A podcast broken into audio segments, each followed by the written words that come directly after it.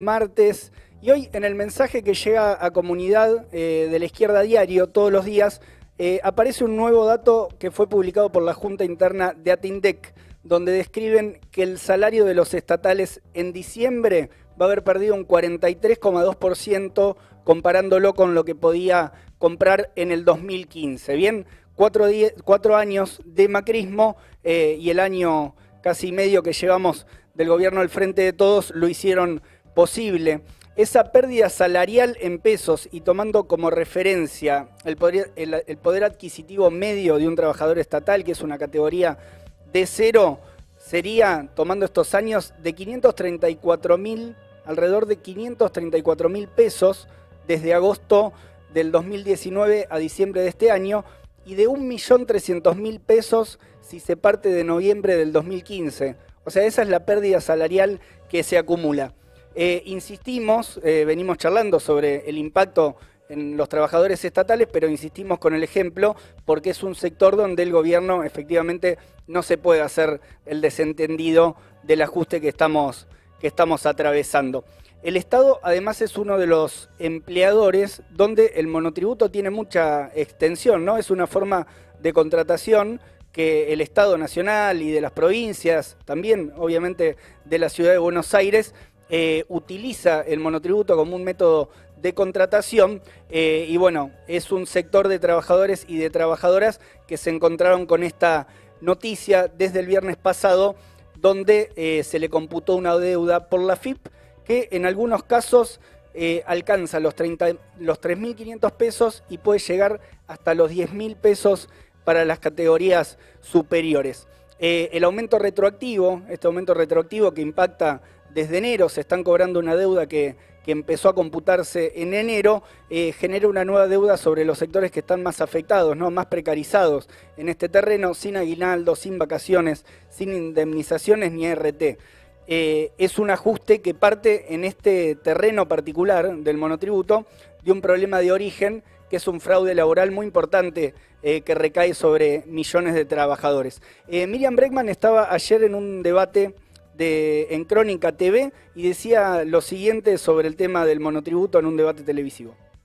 Vos ponele el nombre que quieras, decí que te duele el corazón, pero están aplicando una Miriam, así. Y lo del monotributo, yo creo que fue algo como que colmó, porque ya no miden ni siquiera lo que están haciendo los sectores monotributistas, porque para el sector más bajo mm. dieron algunas políticas sociales para mantenerlos ultra bajos, no para que suban, para que sigan manteniéndose así, entonces la tarjeta alimentar. El que trabaja, que es monotributista, se quedó sin nada, sin nada. Yo no sé, no hablan con un peluquero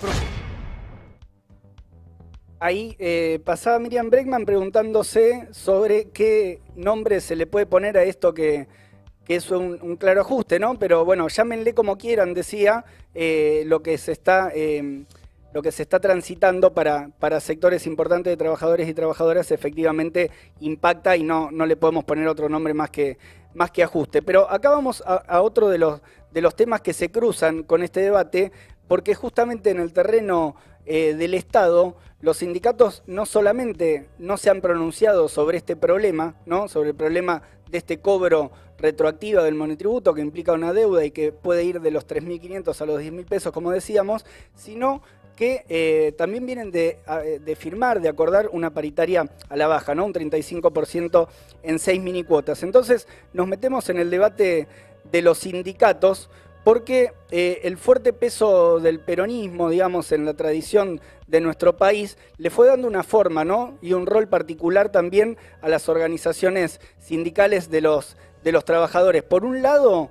expresando esa enorme fuerza social que tienen los sindicatos, o sea, mostrando esa enorme fuerza social que tienen, eh, la clase trabajadora conquistó eh, varias, varias cuestiones respecto a sus condiciones de vida, respecto a sus derechos adquiridos, pero a la vez que conquistaba esto y que el peronismo eh, jugaba un rol dándole esa, esa particularidad al sindicalismo nacional, eh, a la vez que daba concesiones, liquidaba en un mismo movimiento su independencia política, ¿no? Sindicatos muy, centralizados, muy verticalizados e institucionalizados, donde la burocracia sindical se integra como una, una pieza fundamental de lo que pasa, ¿no? Eh, como un punto de apoyo para la gobernabilidad en distintos momentos de la historia nacional. Hay muchísimo escrito sobre este tema y sobre la integración de los sindicatos, sobre qué rol eh, juegan brindando gobernabilidad, pero me quiero meter y detener en solo un aspecto para, desarrollar esta idea. Una de las ideas del sindicalismo tradicional o de las formas con las cuales se maneja es que eh, en sus filas cuenta con dirigentes que son piezas claves en la estructura del peronismo eh, y se basa en mucho respeto ¿no? a, las, a, la, verticalidad de los, de los sindicatos, a los cuerpos orgánicos, o sea, una lógica vertical donde el dirigente decide todo y donde la base no define nada. En un sentido, casi es una idea donde el dirigente sindical es el sindicato en el terreno o desde la óptica que cada una de las decisiones pasa por ahí y no se le consulta una sola definición fundamental a sus afiliados, a los trabajadores que son parte de ese sindicato. Sin ir a debates históricos, nos podemos meter como ejemplo con el problema de los acuerdos salariales, o sea, ningún trabajador en su lugar de trabajo eh, fue consultado respecto a cerrar lo que cerraron los sindicatos. Hablemos de UPCN, de ATE,